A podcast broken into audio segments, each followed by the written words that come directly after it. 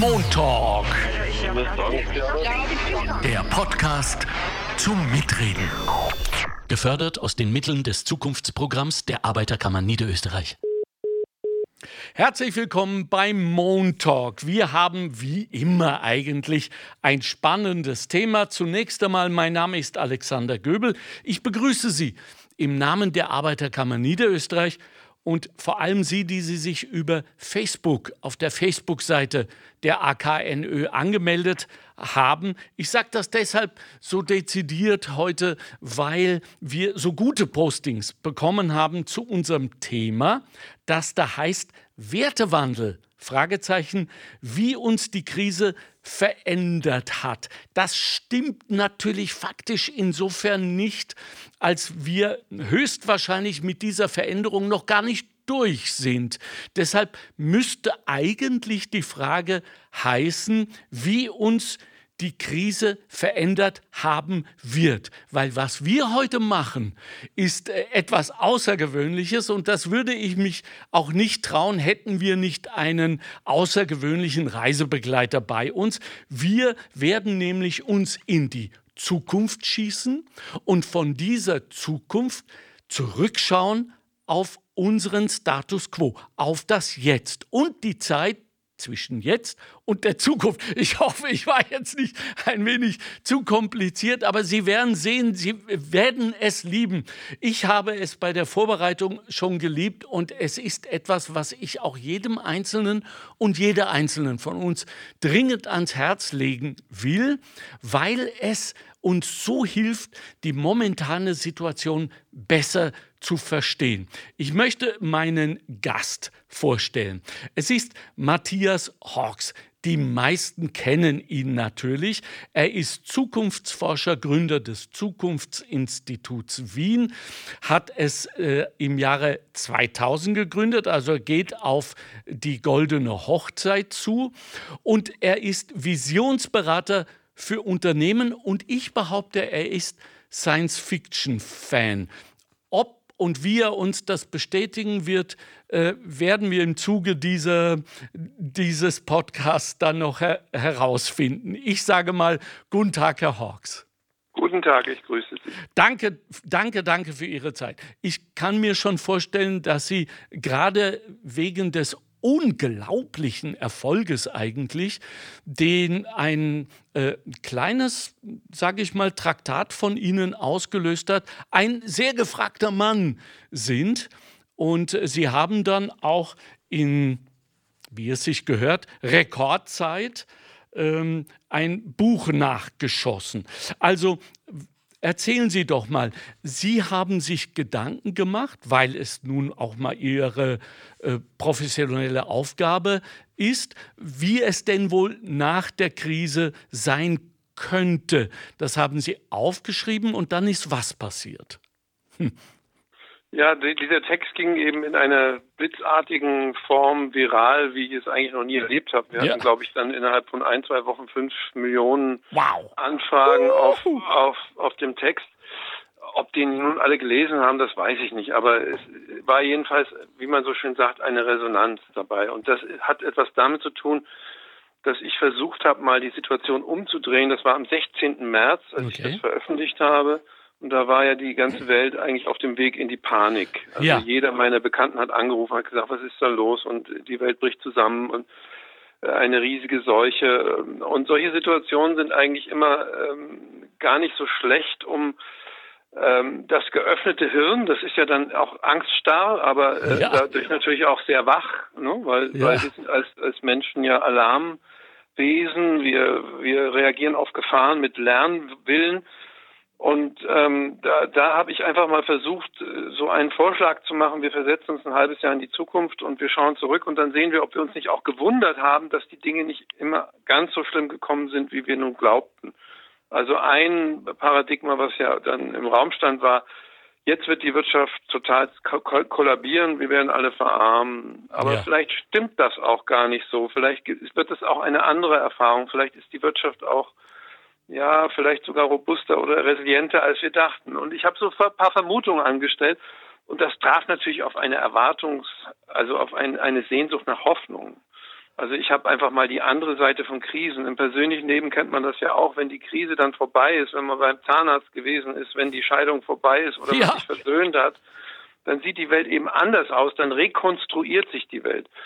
Und das ist im Grunde genommen eine Technik aus der, aus der konstruktiven Psychologie, dass man quasi selber den Leser auffordert, konstruier doch mal deine zukünftige Welt. Was wirst du vielleicht gelernt haben? Mhm. Und das ist eine Selbsterfahrung, wenn man so will. Ja, ja. Äh, Herr Hawks, ich weiß das aus eigener Erfahrung, dass in dem Moment, wo etwas Schlimmes passiert, es uns schwer wie unmöglich erscheint, uns in diese futuristische Retrospektive zu schießen. Gibt es ähm, ein Mantra, gibt es eine Möglichkeit, wie wir da besser werden können? Was ist Ihre Erfahrung?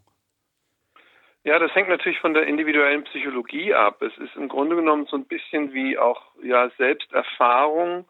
Man nennt das auch Selbstwirksamkeit. Okay. Ähm, also dass man, dass man, dass man sich selbst von außen quasi betrachten kann. Und das ist eigentlich so eine, man kann sagen, das ist so das kleine Einmaleins auch des Lebens, ja. Also mhm. wenn sie ihre eigenen Gefühle ein bisschen verstehen können, wenn sie Zugang zu sich selbst haben nicht, und nicht nur getrieben sind jetzt von einem Gefühl, sondern also es ist ja was anderes, wenn man äh, wenn man sagt, ich empfinde die und die die und die Emotion oder oder ich fühle mich so und so. Ja. Und ähm, also in dem Moment, wo man sich quasi ein Stück weit von sich distanziert, dann ähm, ist man natürlich auch handlungsfähiger, dann ist man nicht so getrieben, weil es ist ja so, dass wir dann in dieser Situation auch von den Medien total getrieben wurden. Ja, also ja. Man, man hat alle Bildschirme zur Verfügung gehabt, die man nur hatte und alles und dann entstehen natürlich so so so Hysterisierungen und die sind ja gefährlich, ja. Also äh, wenn Fehlinformationen dann auch dazukommen. Ja. Und es ist eben ganz gut, sich selbst als Person ein bisschen zu kennen. Im Laufe eines Lebens sollte das eigentlich gelingen. Das gelingt nur dann nicht, wenn wir uns eben in Verängstigungen so hineinflüchten, dass wir quasi wie, wie fliehende Tiere reagieren. Ja. Aber viele Menschen haben schon so einen Instinkt auch, sich ein Stück weit selbst betrachten zu können, auch in schwierigen Situationen. Ja, Sie schreiben ja in Ihrem äh, aktuellen äh, Buch Die Zukunft nach Corona, erschienen im Econ Verlag, äh, sehr viel über, über die Angst, auch ähm, über äh, die Instrumentalisierung der Angst und äh, bis hin zu den Verschwörungstheoretikern. Da kommen wir nachher noch hin. Das wird mich dann sehr interessieren, weil wir haben jemanden, der hat so einen Ansatz gezeigt auf Facebook und äh, das werde ich Ihnen vorlesen, was Sie daraus machen. Was mich jetzt interessieren würde, Herr Hawks, ist, ähm, dass Sie in Ihrem Buch sowohl Captain Picard aus Raumschiff Enterprise zitieren, als auch Elisabeth Kübler, äh, Sir Karl Popper und Stanislav Wem. Also haben wir jetzt äh, endgültig die Literaten und die Entertainer als ebenbürtig zu den Philosophen angenommen. Wer verändert jetzt die Welt, Herr Hawks? Ja, also Jean-Luc Picard, mein äh, geliebter Raumschiffkommandant, der ist natürlich ja. auch Philosoph. Nicht? Ja, ja, also klar. Ich bitte, die, diese, diese Unterscheidungen sind ja nicht so einfach und ist ja, auch stimmt. ein sehr kluger Mensch. Und ähm, äh, die Science Fiction hat ja zwei Seiten, die gibt es natürlich auch in der trivialen Form, aber ähm, es, ist, es ist schon so, dass Science Fiction natürlich auch eine, eine, eine virtuelle Weltbeschreibung ist, die, in der wir uns versuchen, Zugänge zu anderen Welten zu schaffen. Und das sind natürlich Spiegel. Also damit spiegel, darin spiegeln sich immer menschliche Sehnsüchte, Ängste. Und ich bin ja, ich bin, habe selber mal angefangen mit Science Fiction zu schreiben, als ich ein junger Mensch war. Aha. Apokalyptische Science Fiction, die gar nicht so unerfolgreich waren äh, nach äh, nach Atomkriegsszenarien. Okay. Das war ja damals die Zeit. Ja. Und ähm, äh, das ist natürlich im Prinzip ist es immer auch eine Regnose. Also man, man, man, man projiziert etwas in die Zukunft, aber damit spiegelt man sich selbst. Und Sci-Fi ist für mich ein, eigentlich ein Teil von Literatur. Ja. Ja, also oh, und wir, wir lernen ja auch jetzt im Nachhinein solche Giganten äh, äh, wie, ähm, ah, jetzt ist er mir entfallen, der Mann, der eigentlich alles vorausgesehen hat. Äh, die das, den den gibt es nicht, ne? das ist ein Irrtum. Also Nostradamus wird ja immer als so. bezeichnet als Äh, der hat einfach alles, alles hingeschrieben, was möglich ist, und dann können Sie sich was aussuchen, das stimmt. Ach so, so ein bisschen wie die Astrologie in der Zeitung. Ja, ja. Genau. Ja, ja. Na, es, Jules Verne habe ich gemeint eigentlich. Jules Verne, ja. Ja, Jules Verne, ne? ja das ist ein bisschen anders. Jules Verne war ja eigentlich ein Abenteuerautor, der der die damaligen Eroberungsträume seiner Zeit so abgebildet ah. hat. Da waren eben auch ein paar Mondreisen drunter und Reisen ins Innere der Erde. Ja.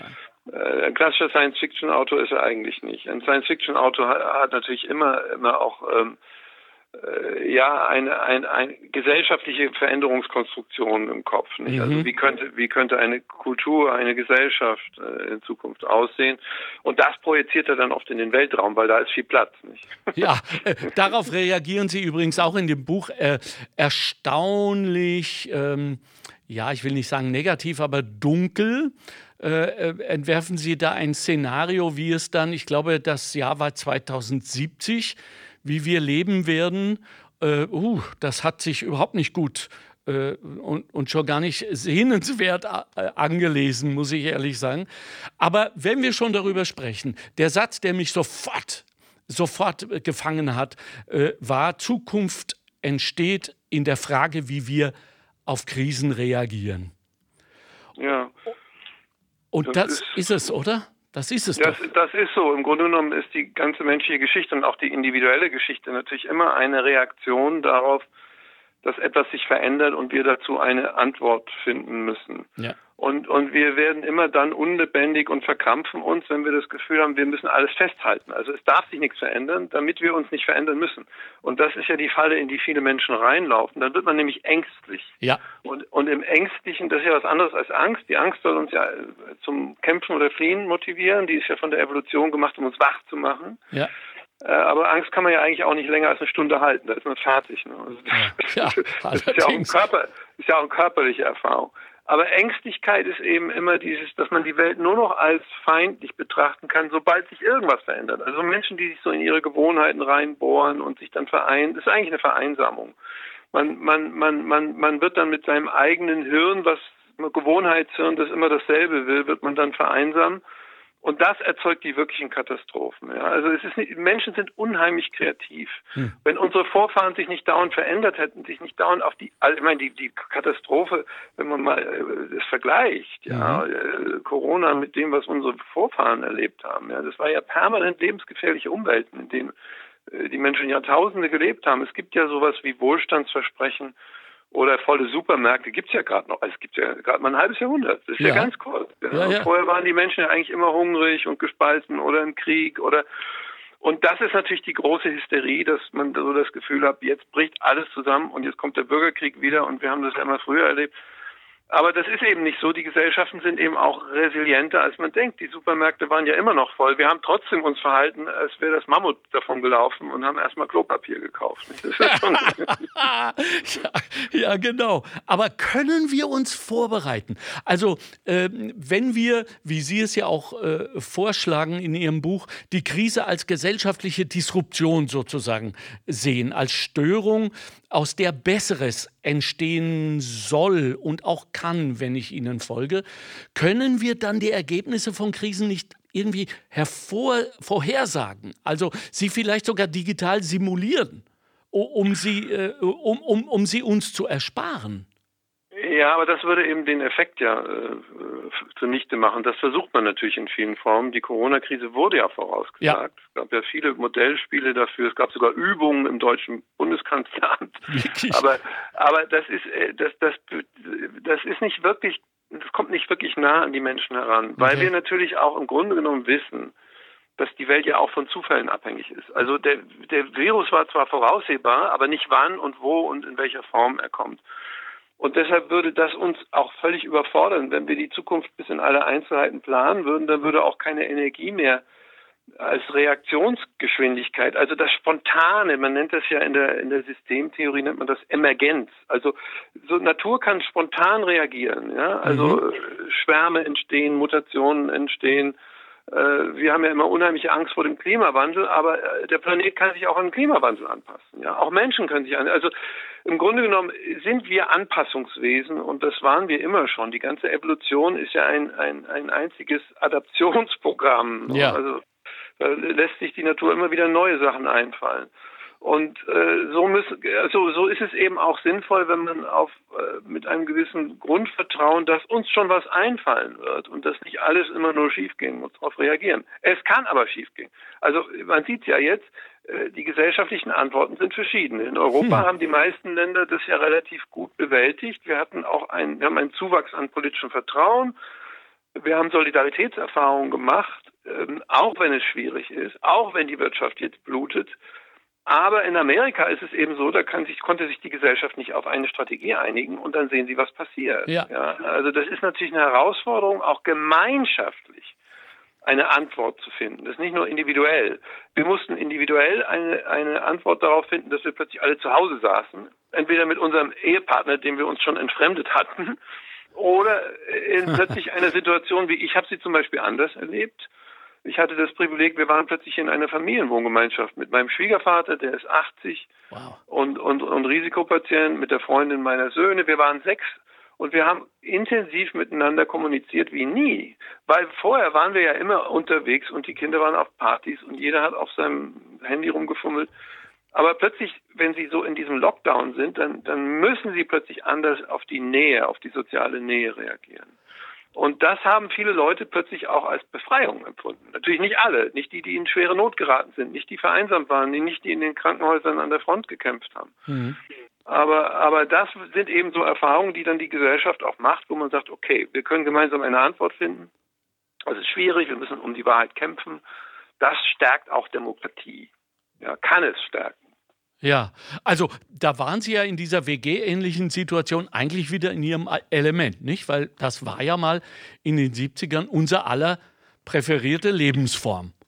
Ne? Ja, ich habe das auch nie so richtig aufgegeben. Also ich, die WGs sind heute halt anders. Man hat keine Lust mehr, sich über den Abwasch zu streiten, aber man hat ja. Freundeskreise. Ich kenne jetzt auch viele Menschen, die in, in, meinem Alter, die auch überlegen, ziehen sie im Alter eigentlich wieder ja. in Co-Living Spaces oder in vielleicht sogar alten WGs.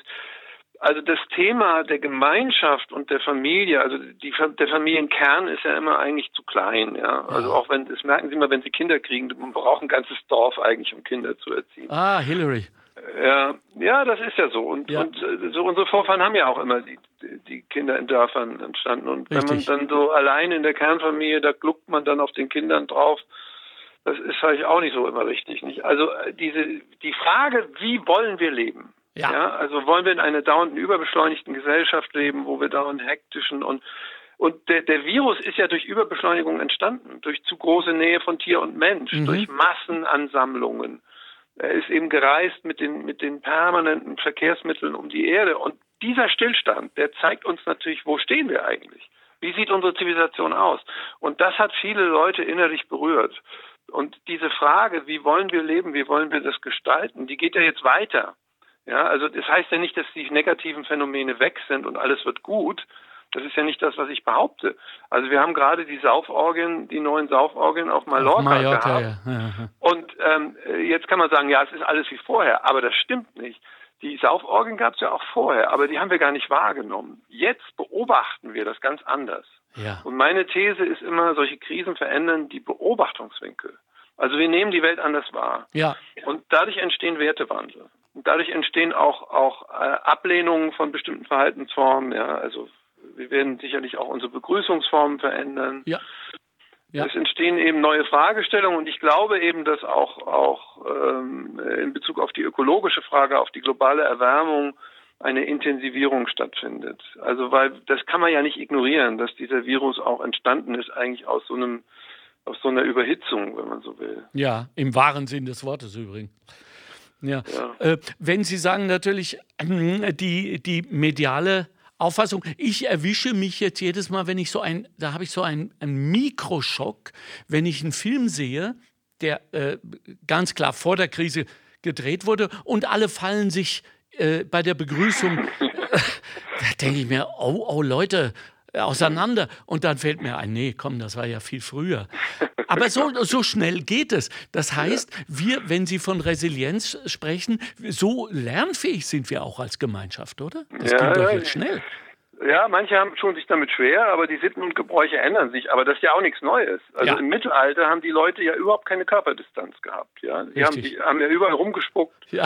Äh, Fäkalien waren überall. Ja. Und das hat natürlich die riesigen Seuchen auch verursacht. Ja, oder zum Beispiel der asiatische Gruß, den kennen Sie nicht. Also die Hände zusammenlegen und sich genau. verbeugen.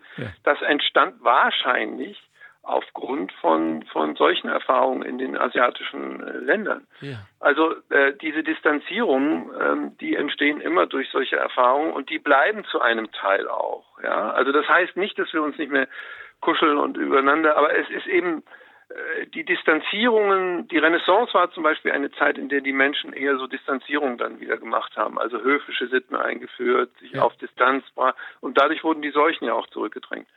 Und das ist eben interessant, das ist kulturhistorisch, passt, passt man sich da immer an, ja. Aber das ist natürlich immer ein doppelseitiger Prozess, weil je mehr wir uns vereinzeln, desto mehr haben wir dann auch das Bedürfnis nach körperlicher Nähe und manche Leute halten es einfach nicht aus. Ja, also ja. ja. Kann man ja verstehen. Ich habe jetzt so die Erfahrung gemacht, wenn ich mit Menschen gesprochen habe, ob jetzt im Podcast oder live, dass viele sehr wohl, sehr glücklich sind mit dieser Entwicklung, dass wir die Gemeinschaft wieder äh, entdeckt haben, dass wir äh, fragen, die Nachbarin, die Ältere, soll ich Ihnen was mitnehmen? Ich, ich gehe äh, in den Kaufladen, ich hole was. Ähm, und, und dieses Zuwinken, also gerade im ländlichen Raum. Und wenn ich dann aber ins Gespräch gehe, dann gibt es wie ich meine, äh, ja, Konklusien, die eigentlich nicht gehen. Nämlich, es wird sofort rückgeschlossen auf, jetzt äh, sind wir eine Gemeinschaft, weil wir bedroht werden. Also die Gemeinschaft braucht die Not, um sich als Gemeinschaft zu empfinden. Und dann kommt immer dieser furchtbare Satz am Schluss, ja, vielleicht brauchen wir wieder einen Krieg. Ja, ja, genau. Ja, das ist so das innere Unglück. Es gibt halt viele unglückliche ja. Menschen, die ähm, die haben halt so ein Weltbild, das negativistisch geprägt ist. Ne? Mhm. Also da, da, ist halt immer eine Katastrophenerwartung drin, ähm, die man man hat. Das, das sind eigentlich sind das Traumatisierungen. Es ist natürlich so, dass dass unsere Eltern und Großeltern sind ja wirklich traumatisiert worden durch Kriegsereignisse ja. und haben das ja oft verdrängt. Und als, das kommt ein ja. Stück weit natürlich wieder als Vermutung hoch. Und als Meme das ist eben eben etwas, was was uns natürlich, wenn man so will, in den Knochen oder in der Seele steckt, ja. Aber ja. Äh, Sie sagen das natürlich zu Recht. Das sind natürlich auch versteckte Depressionen. Ja? ja. Also es ist ja ein schreckliches Weltbild, dass man sagt, wir können uns nur als wir empfinden, wenn wenn wir wenn wir einen Krieg haben. Das ist ja auch nicht so. Menschliche Gemeinschaften entstehen ja auch durch durch durch Identifikation, durch Kreativität. Mhm. Unternehmen sind ja auch so etwas wie, wie, wie gemeinschaftliche Organisationen. Ja. ja. Also es ist ja nicht so, dass die Gesellschaft nur von, von Bösartigkeit durchzogen ist. Wir, wir machen uns das oft so vor, also weil wir natürlich, die Medien springen ja immer nur das, was nicht funktioniert. Ja. ja. Aber die Gesellschaft ist heute viel, viel, viel weniger gewalttätig als früher. Aber wenn wir den Fernseher einschalten, haben wir immer das Gefühl, der Mörder ist gleich nebenan. Ja, ja, ja. Also, ja. Und wir, haben mal, wir haben mal gezählt, wie viele Morde es in einem normalen Fernsehprogramm im Jahr gibt. Es sind ungefähr 3000. Ja. Uh. In ganz Österreich gibt es, glaube ich, im Jahr 50 Morde und davon ist die Hälfte wieder äh, entstanden durch irgendwelche schrecklichen Familienverhältnisse. Ja. Also, also das ist halt, wir leben in einer, wir leben in zwei Welten. Wir leben in einer medial verseuchten Welt, die voller Ängste ist, weil Angst macht Aufmerksamkeit. Ja. Und die reale Welt, die halten wir oft gar nicht aus oder die, die ist schwierig. Ja. Für manche Menschen ist die einfach schwierig. Also Sie schreiben das ja auch im Buch, äh, dass äh, irgendjemand mal gesagt hat, äh, Wissenschaftler, das ist schon gut so, dass wir selektiv wahrnehmen, weil würden wir die gesamte Wahrheit in, zur Gänze mitbekommen, würden wir alle verrückt werden, ne? wahrscheinlich. Ja, man kann nicht die ganze Welt erfassen. Ja. Ne? Da würde ja. man, das ist ja eins der großen Tragiken unserer Zeit. Wir wissen immer mehr auch über das Elend in der Welt. Ja. Das heißt gar nicht, dass das Elend mehr wird. Wir wissen nur mehr drüber.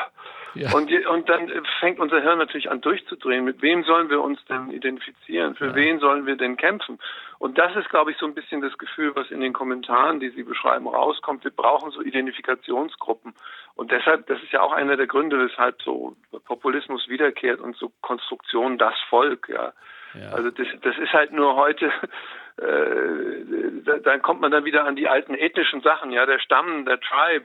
Ja. Das wird schwierig, ne, weil das ja. dann immer nur immer nur auf Ausschließung äh, besteht. Ja, das, ja, der Weg weiß. zurück in die alte Stammesgesellschaft wird schwierig. Ja, ja. Es könnten denn eigentlich Zwischenfrage für Identität, an der es ja an allen Ecken und Kanten im Moment äh, hapert, äh, nicht die Unternehmen, die Wirtschaft äh, einsteigen und übernehmen und sagen, wir sind eure Identität, wir sorgen für euch, was dann wiederum dafür sorgen würde, sage ich mal, dass in, in den Unternehmen auch die Sinnhaftigkeit zurückkehrt? Wie sehen Sie das?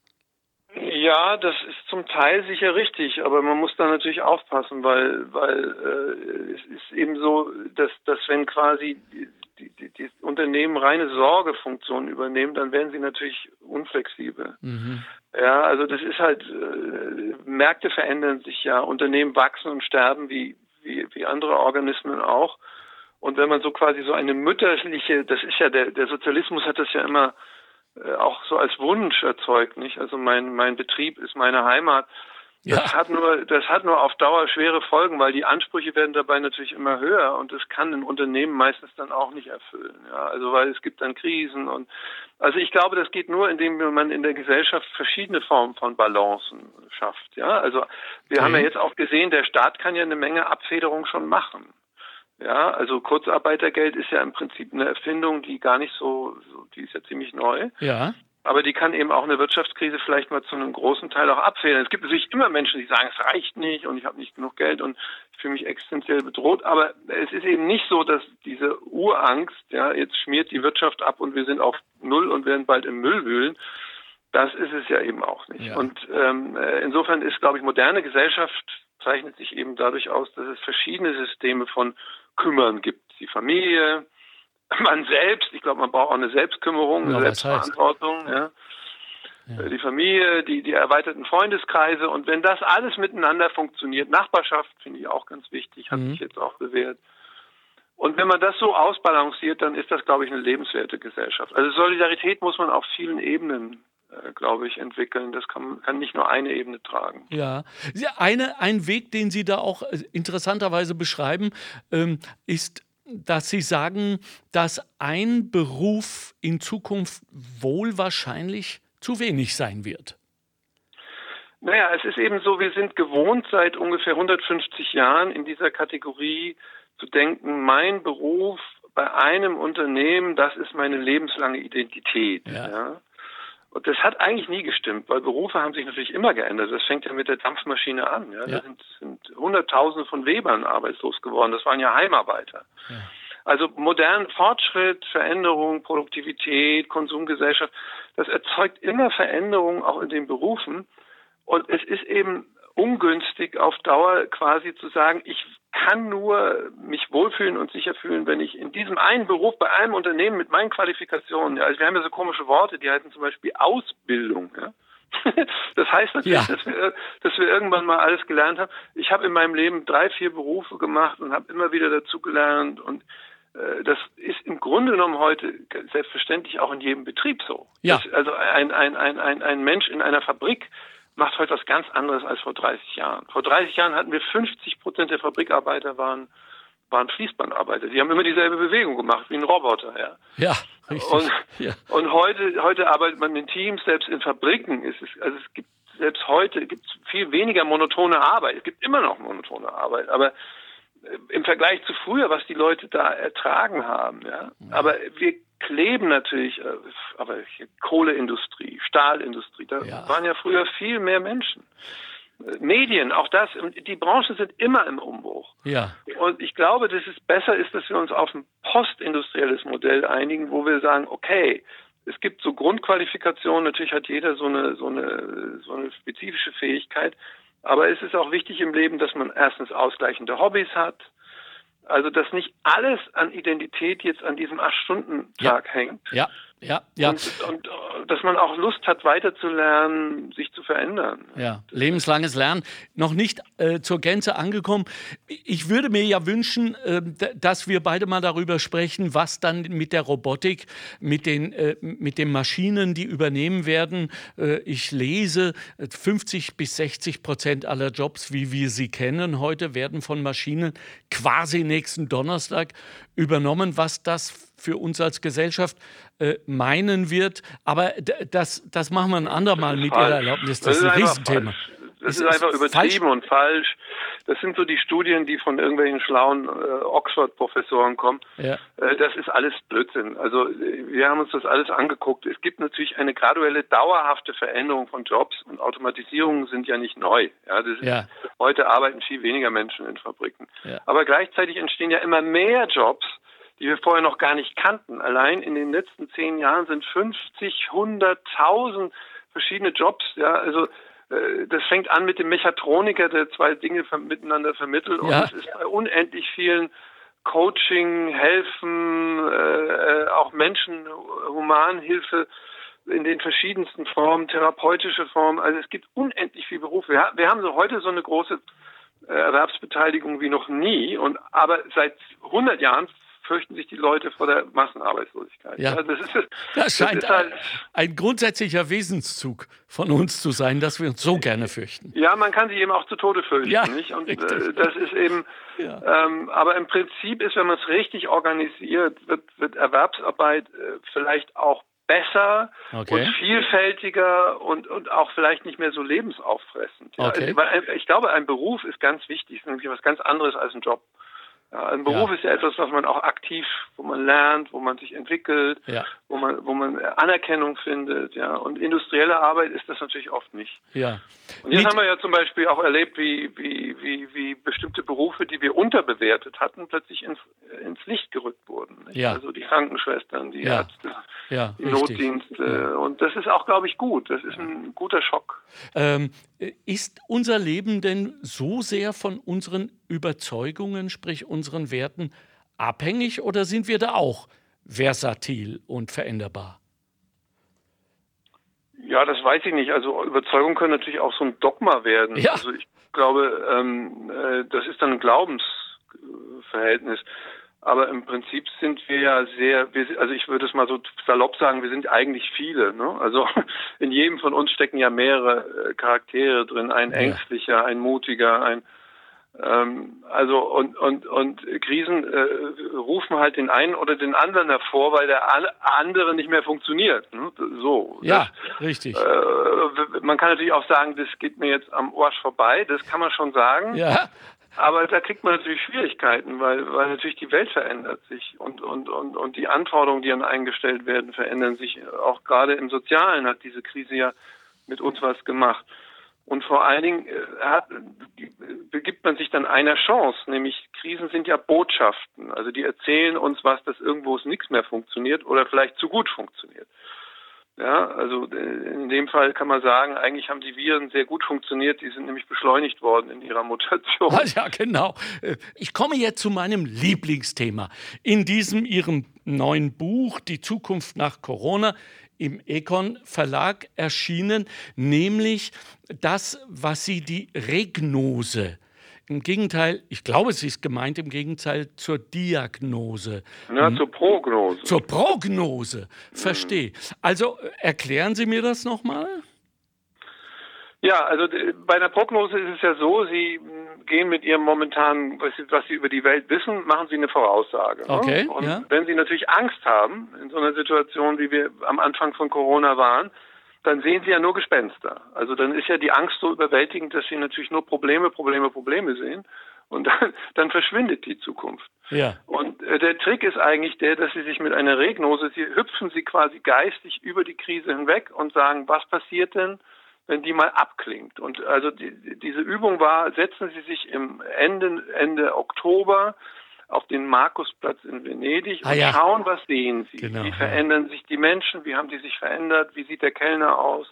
Steht, ist da wieder ein, ein Kreuzfahrtschiff am, am, am Pier, aus dem 3000 Leute sich in die Stadt ergießen? Äh, wie sind die Flugzeugspuren? Also sie, sie machen quasi eine utopische Traumreise. Ja. Und wenn sie das machen, dann kommen sie natürlich auf ihre inneren Fantasien. Also sie, sie, sie werden quasi mit ihr, es gibt für mich eine innere und eine äußere Zukunft. Also die äußere sind quasi die äußeren Umstände und die inneren sind eigentlich unsere Fantasien.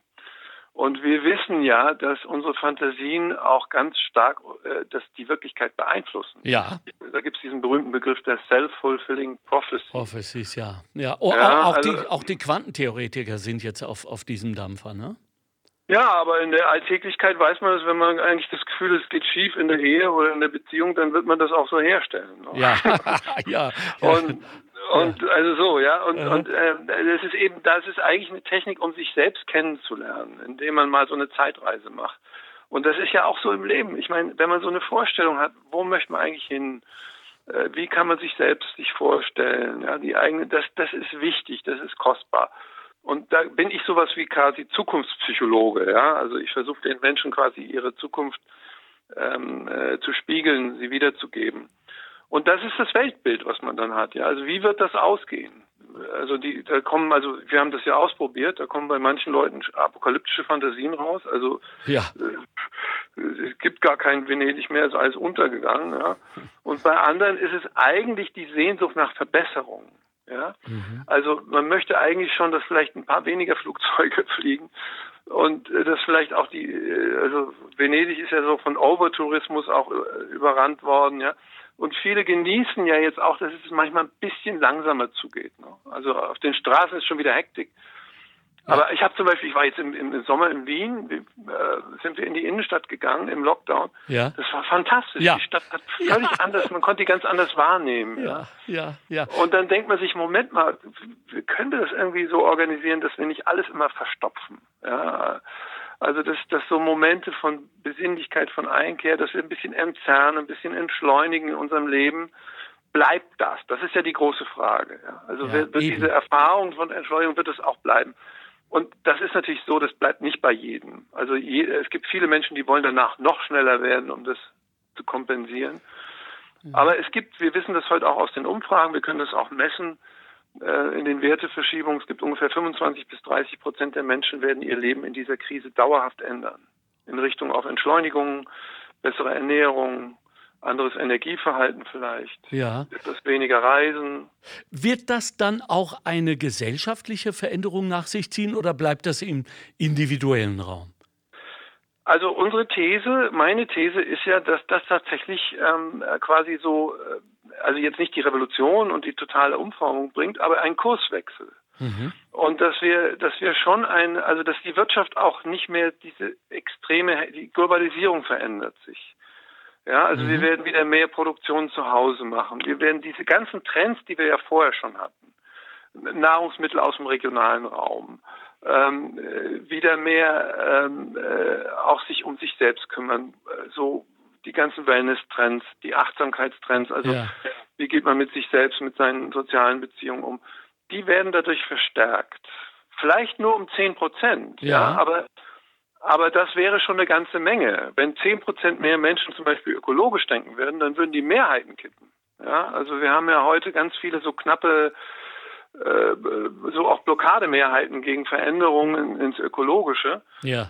Ähm, und wenn, wenn die Jüngeren jetzt sagen, Moment mal, also wir haben ja jetzt stillgehalten, damit ihr Älteren überleben konntet. Das war ja eigentlich so ein Deal zwischen den Generationen. Auch die Jüngeren haben ja auch keine Partys mehr gemacht. Also jetzt fangen sie wieder an, aber nur eben kleine Minderheiten. Ähm, und vorher war ja gar nichts möglich. Da haben die also Friday for Futures hat gesagt, boah, wir, wir brauchen einen, einen, einen, ökologischen Wandel, schafft doch mal eure SUVs ab.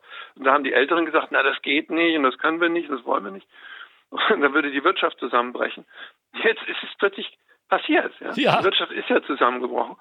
Und das ist natürlich, das erzeugt ja eine neue Verpflichtung. Also die, die, die Jüngeren werden das natürlich einklagen. Und werden sagen, Moment mal, also wie ist das jetzt mit, mit Global Warming? Und ich glaube, diese ganzen Konflikte, die in der Gesellschaft sind, die sind jetzt eigentlich, wie sagt man, ja, also aufgerührt, ja, also so ja. auf dem Tisch. Ja, ja, ja, ja. Und ähm, glauben Sie denn, dass das, ähm, äh, dass das so weit geht, dass wir neue Konstrukte durch Corona bekommen, sozusagen als politische Reaktion auf unerträgliche Zustände, wie Sie schreiben. Können wir ja, damit rechnen?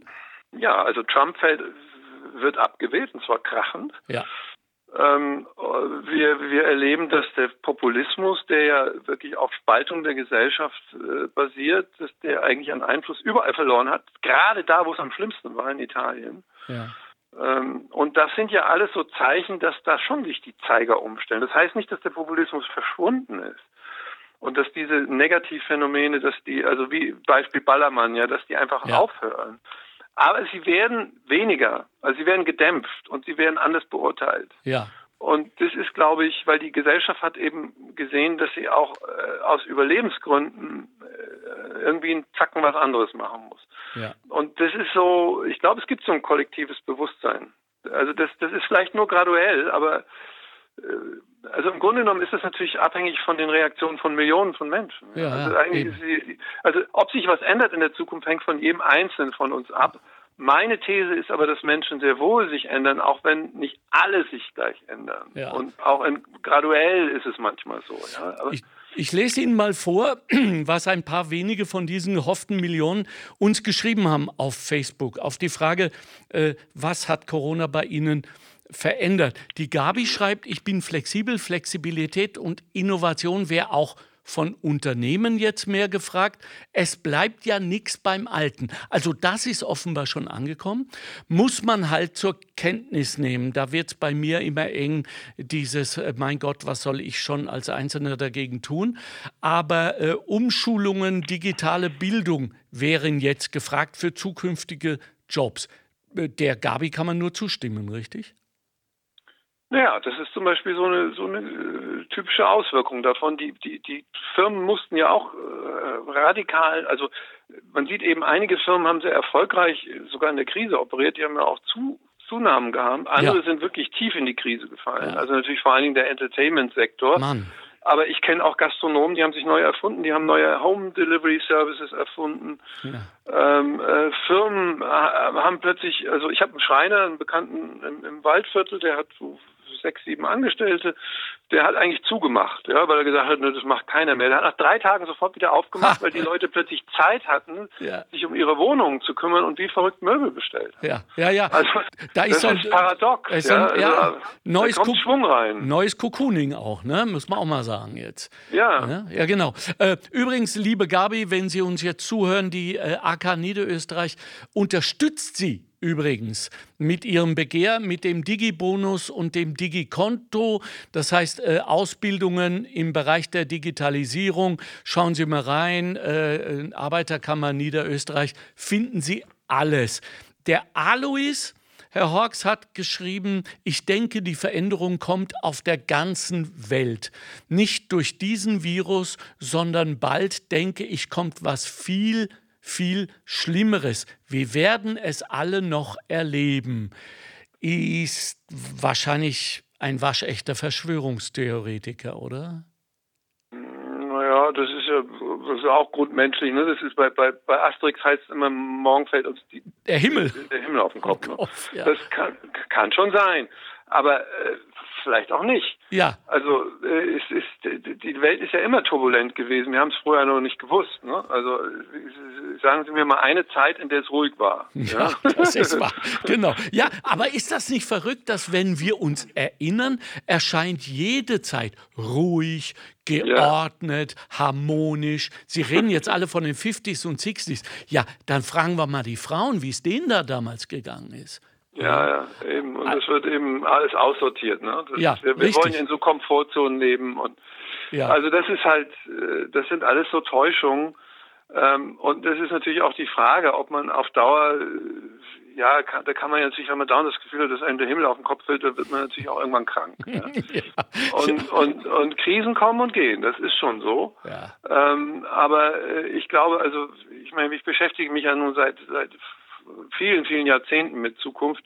Und die meisten äh, großen Entwicklungen, Trendentwicklungen auf diesem Planeten sind ja gar nicht so schlimm, wie wir, wie wir sie uns haben einreden lassen. Ja? Also unsere Angstdrüsen sind ja da auf das Mediale reingefallen.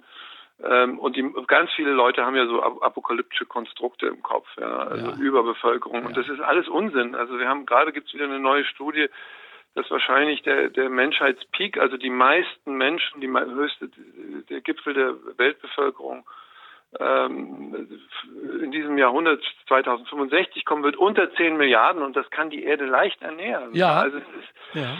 Die, die Geburtenraten sind massiv gefallen in den meisten Ländern, in anderen wieder nicht.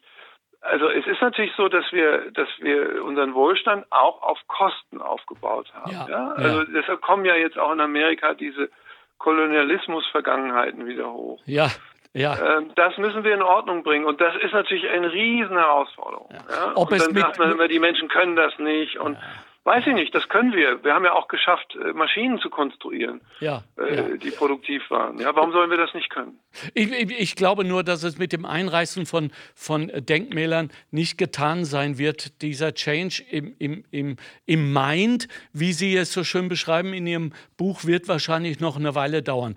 Ich, bevor ich mich äh, verabschiede und, und äh, mich nochmal bedanke für Ihre wertvolle Zeit. Bitte erklären Sie uns noch etwas, was äh, Sie mal wieder in Ihrem Buch Die Zukunft nach Corona äh, erfunden haben, sage ich mal. Und das ist die Glokalität. Habe ich das jetzt richtig verstanden, dass Sie damit meinen, sehr spannend, dass die lokalen, regionalen Marketplaces, die jetzt quasi aus dem Boden schießen wie die Pilze, ähm, nach außen wirken und eine Chance auf Globalität haben? Oder ist das einfach eine, eine neue interne, regionale Lebensphilosophie? Oder beides? Ja, das ist die Verbindung eines Paradoxes. Okay. Es ist ja so, dass wir im Grunde genommen sind wir ja globale Wesen. Wir sind über die Medien sind wir zugeschaltet quasi in alle Regionen der Welt. Wir, ja. wir, wir gehen, wenn wir in eine Stadt gehen, gehen wir zum Chinesen oder zum Thailänder oder zum was weiß ich. Also das können Sie ja nicht einfach zurückdrehen. Also es gibt ja, ja, Verrückte, die eben irgendwelche völkischen Reinheiten behaupten, aber die kommen auch nur wieder äh, auf, auf irgendwelche Mischkulturen. Ja. Das, ja. das ist ja, also ja richtig. Wann, wann, waren die Menschen? Die Menschen sind Nomaden immer gewesen. Ja, ursprünglich ja. waren wir alle Afrikaner. Wir sind aus Afrika vor 100.000 Jahren äh, ausgewandert. Ja? Genau. Richtig. Und dann hat sich unsere Haut erhellt. Ja, wir sind eigentlich die Mutanten. und, und, cool. So und, und also Globalisierung kann man nicht aufhören lassen. Aber sie funktioniert so nicht mehr, wie sie jetzt funktioniert ist in der Überbeschleunigung. Ja, Just-in-Time-Produktion heißt, wir produzieren 8000 Teile in China unter schlechten Umweltbedingungen. Die schaffen wir mit einem Schiff zurück nach Deutschland und bauen ein Auto draus. Das funktioniert nicht mehr, weil das viel zu brüchig ist. Ja, jetzt sitzen die Autofirmen plötzlich da und die Lieferketten sind unterbrochen und die bauen jetzt alle andere Lieferketten, also in denen sie auch wieder Teile mehr selbst hier herstellen, indem wir Medikamente wieder herstellen in Europa. Ja. Also ist die, die, die, die, die, die Umformung der, der Globalisierung auf mehr lokale Autonomie. Also wir werden wieder, wir werden auch wieder Textilproduktion hier haben. Ähm, das ist ja schon länger in Gange. Also ja. in, Amer in Amerika versuchen die, haben die ja auch versucht jetzt, die waren ja, hatten ja fast nur noch Finanzsektor oder in England. Ja. Und die haben wieder ihre Produktion aufgebaut. Österreich und Deutschland hat das richtig gemacht. Wir haben immer auch unsere Industrieproduktion behalten. Ja.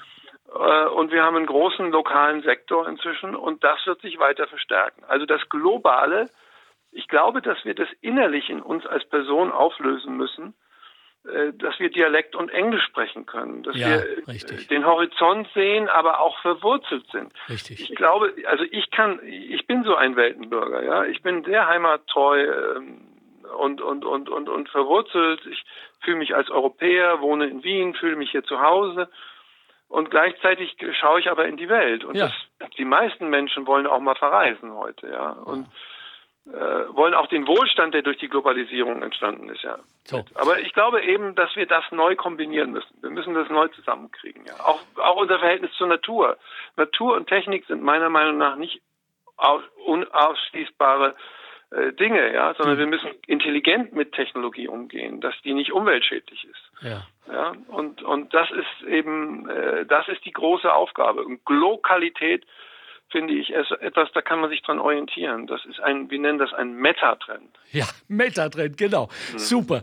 Ah, Vielen, vielen Dank. Ich bin total aufgepumpt. Äh, äh Finde das toll, wie Sie sich da reinlegen. Ich habe viel gelernt. Ich brauche 2070, ja, das werde ich nicht erleben, aber auch äh, 2030 äh, keine äh, Retrognose, äh, um herauszufinden, dass ich am, am 16. Juli 2020 ein wirklich geiles Gespräch gehabt habe mit, mit, mit einem super Mutanten. Das äh, muss ich jetzt auch mal sagen. Danke für Ihre Arbeit, danke für die guten äh, Tipps und die Bücher. Äh, alles erdenklich gut und ich hoffe, wir hören oder sehen uns mal wieder. Ja, gerne. Ja? Aber Sie, haben Sie Kinder? Ja, derer vier.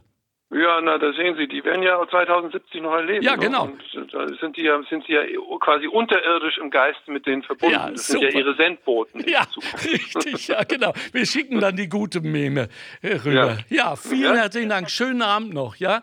Gerne. Tolle Woche, danke, danke schön. Viel Erfolg. Danke, danke schön. So, das war Matthias Hawks, Zukunftsforscher.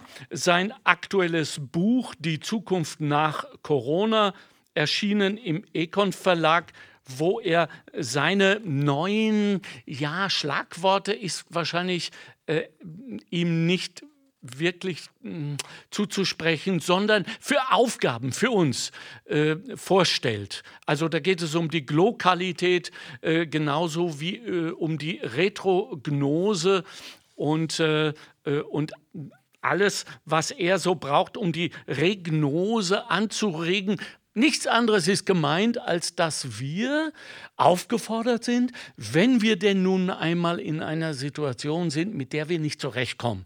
Und Leute, ich meine, das passiert uns ja wirklich regelmäßig, hat überhaupt nichts mit Corona zu tun. Ich sage nur äh, Kinder, ich sage nur Beziehungen und ich sage vor allem natürlich auch unsere Jobs, unsere Arbeit, unsere Ängste. Äh, bleiben wir in Arbeit? Wie wird das weitergehen? Wenn wenn wir da an eine Wand des Bewusstseins stoßen, wir sehr gut beraten sind, eben diese Regnose zu machen. Das heißt, wir schießen uns nach vorn, schauen zurück und überlegen, was wir damals, nämlich heute, gelernt haben und wie wir diese unsere Krise überwunden haben. Und äh, das kann ich nur bestätigen, funktioniert super. Im Moment sind wir noch in der Realität. Dies ist äh, der Montalk, der Podcast der Arbeiterkammer Niederösterreich. Und wir sind schon wieder durch. Ich bedanke mich. Mein Name ist Alexander Göbel dafür, dass Sie sich bei uns gemeldet haben auf Facebook äh, AKNÖ. Und äh, wenn Sie mit mir sprechen wollen, es gibt auch eine Telefonnummer 05 7171 20 400. Da können Sie sich anmelden. Bedanke mich nochmal bei Matthias Hawks für seine wertvolle Zeit, seine wunderbaren Ausführungen und seine Fantasie. Danke meinen Mitarbeitern und Mitarbeiterinnen in der Redaktion, in der Technik und Ihnen vor allem für die Aufmerksamkeit. Tschüss und habt eine gute Woche. Und wenn ihr mal nicht weiterkommt, schießt euch nach vorn und schaut zurück und sagt, da war doch etwas am 16. Juli 2020. Da sind wir besser geworden. Bis dann. Ciao, ciao. Gefördert aus den Mitteln des Zukunftsprogramms der Arbeiterkammer Niederösterreich.